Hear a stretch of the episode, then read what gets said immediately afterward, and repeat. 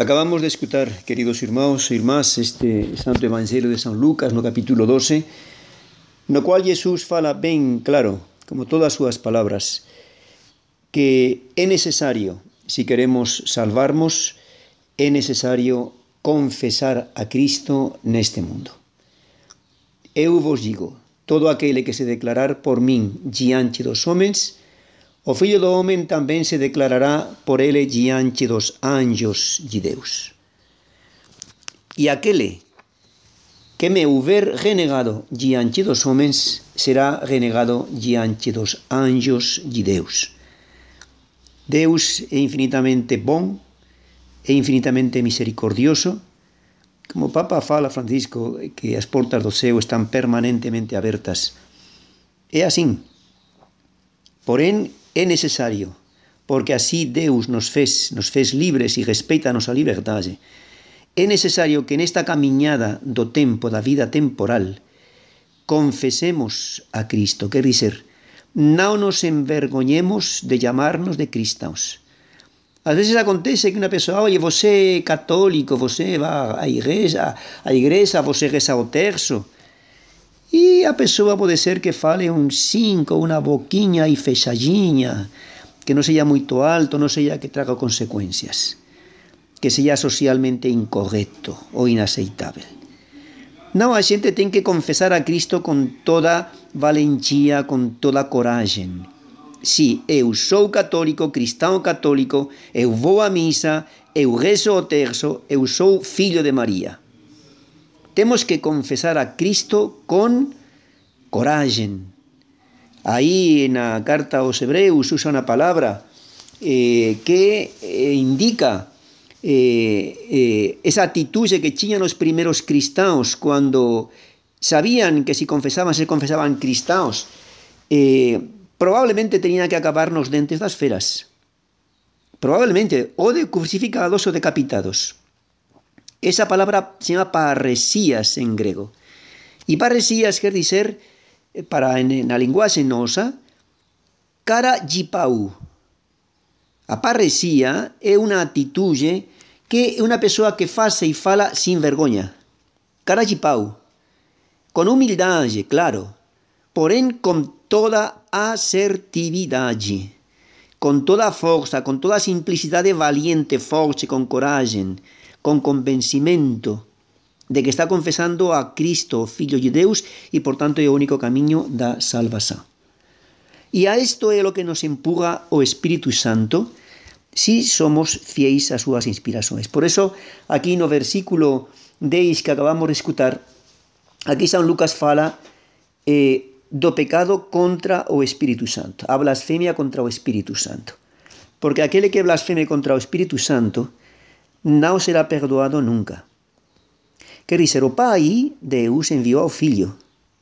O Filho se encarnou, se fez homem, morreu na cruz por nós, nos pregou o Evangelho, nos ensinou que tínhamos que fazer e que não tínhamos que fazer. E se foi para o céu. Ele fez uma missão. E agora, já nos sobra o Espírito Santo. Uma pessoa pode receitar o Pai, bom, ainda pode aceitar o Filho. Unha persoa pode rexeitar ao Pai e ao Filho, porén aínda pode ser que as inspiracións do Espírito Santo un día movan a esa persoa e esa persoa se converta. Porén, que acontece se esa persoa rexeita ao Espírito Santo? Es que simplemente ya dos Deus non ten máis nada a facer. Es que Deus ya esgotou súas persoas, ya son tres persoas só. A Santísima Trindade son tres persoas. E se receitamos xa a última persoa que é o Espírito Santo, então Deus já non pode facer absolutamente máis nada. Por eso fala aquí Jesús que aquele que houver blasfemado contra o Espírito Santo non será perdoado nunca. E o Espírito Santo sempre, que dos irmãos, nos vai levar a confesar a Cristo, a nos declarar cristãos, no traballo, na familia, nas redes sociais, na, no lazer, en todo momento, nos temos que confesar con nosas palabras, con nosa conduta sobre todo, que somos discípulos de Cristo, que somos fillos da Igreja, da Igreja de Cristo. E hoxe non quería deixar de falar, embora sea unha palabriña, deste grande santo que é Santo Ignacio de Antioquía. Hoxe eh, estamos celebrando a festa de Santo Ignacio de Antioquía que morreu no ano 210. Vean que estamos aí perchiño, estamos aí perchiño de Jesús, perchiño dos apóstolos. Eh, prácticamente San Policarpo de Esmirna, que foi casi coetáneo con ele, ele foi, San Policarpo foi discípulo directo de San João, apóstolo e evangelista.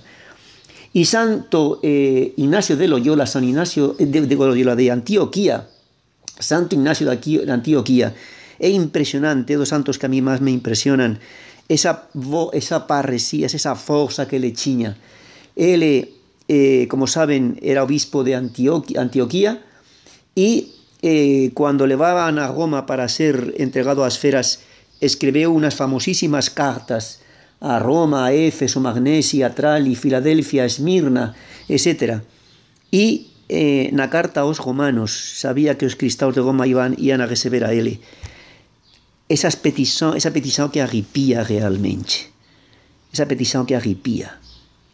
E les fala así aos seus irmãos cristaos de Roma. Pelo amor de Deus, se vocês me amam de verdade, vocês não vão fazer nada para me impedir que eu seja sacrificado nas nos dentes dos leões. Eu sou trigo, fala ele, que tem que ser moído e moído pelos dentes das feras para chegar a convertir-me farinha e assim chegar a ser pão de Cristo. Assim como Cristo se fez pão na Eucaristia, eu tenho depois de ser moído na paixão. Assim eu, que sou um imitador un Cristóforo e un portador de Cristo, eu tamén teño que ser moído pelos dentes das feras para llegar a ser pão de Cristo e como Cristo. Realmente impresionante a forza deste homem. Estos santos, queridos irmãos, llegaran ao cume, llegaran ao topo da verdade, llegaran á perfeição consumada. Esa identificación con Cristo vemos perfeita nos santos.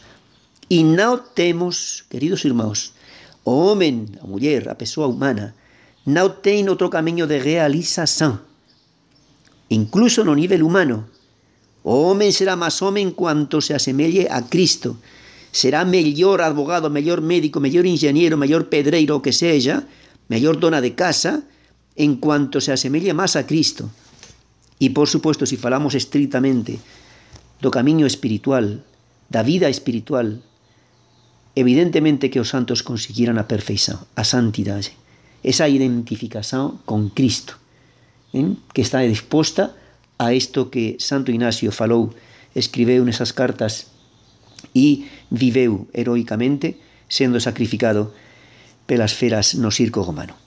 Nos encomendamos, queridos irmãos, a Santo Ignacio de Antioquía para le pedir interceda por todos nós, que nos alcance esas grasas que precisamos para conseguir nosa perfeição humana e tamén nosa perfeição crista. Quer dizer que sellamos o máis posible unha imaxen viva de Cristo noso Señor. Que así sella.